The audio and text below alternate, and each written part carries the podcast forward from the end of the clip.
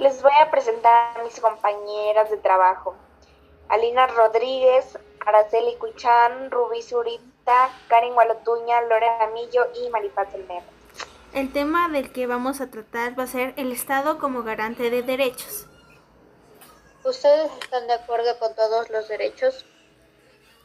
Sí, estamos de acuerdo con todos los derechos porque ayudan a la libre expresión de las, de las personas.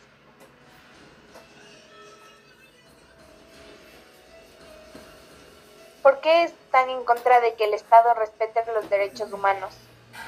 Porque los derechos humanos no siempre son para humanos. Me explico. Muchas personas no merecen llamarse humanas porque algunos derechos de una persona acaban cuando empieza la de otra, como los de los violadores, asesinos, etc. Si todo está bien relativamente con los derechos, ¿por qué cree que tantas personas lo incumplen? Porque hay personas que tienen diferentes pensamientos y no está mal, ya que todos merecemos tener libertad de expresión, pero ellos piensan que incumpliendo los derechos están haciendo lo mejor para el país. Si quieren que el Estado no utilice la fuerza para hacer que se cumplan los derechos, ¿por qué las personas los incumplen? Porque las personas que están en el poder se creen superior y no cumplen sus derechos como el resto de las personas cuando ellos deberían ser los que dan el ejemplo para así hacer que se cumplan los derechos. ¿Por qué se realizan huelgas en algunos países y se dice que se cumplen todos los derechos?